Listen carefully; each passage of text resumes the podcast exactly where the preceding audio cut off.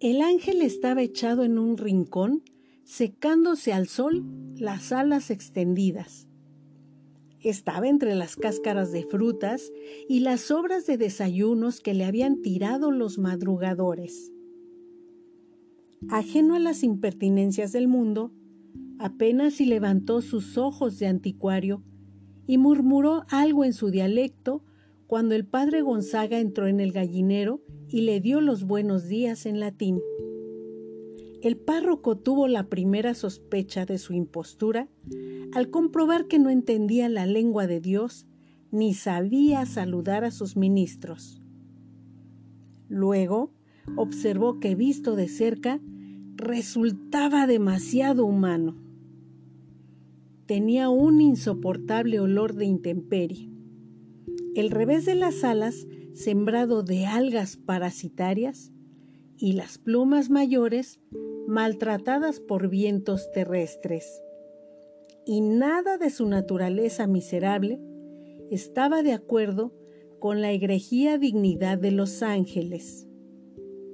Entonces abandonó el gallinero y con un breve sermón previno a los curiosos contra los riesgos de la ingenuidad les recordó que el demonio tenía la mala costumbre de recurrir a artificios de carnaval para confundir a los incautos.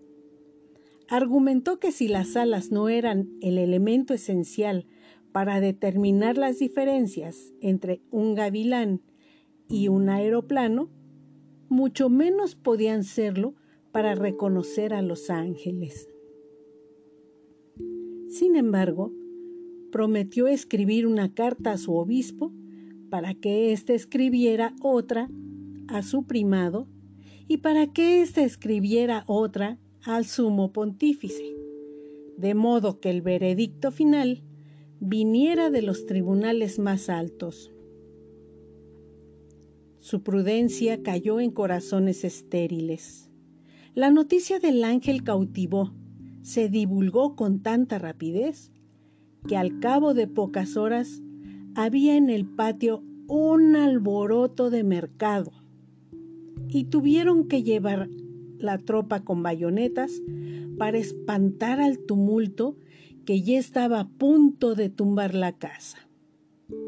Elisenda, con el espinazo torcido de tanto barrer basura de feria, tuvo entonces la buena idea de tapiar el patio y cobrar cinco centavos por la entrada para ver al ángel.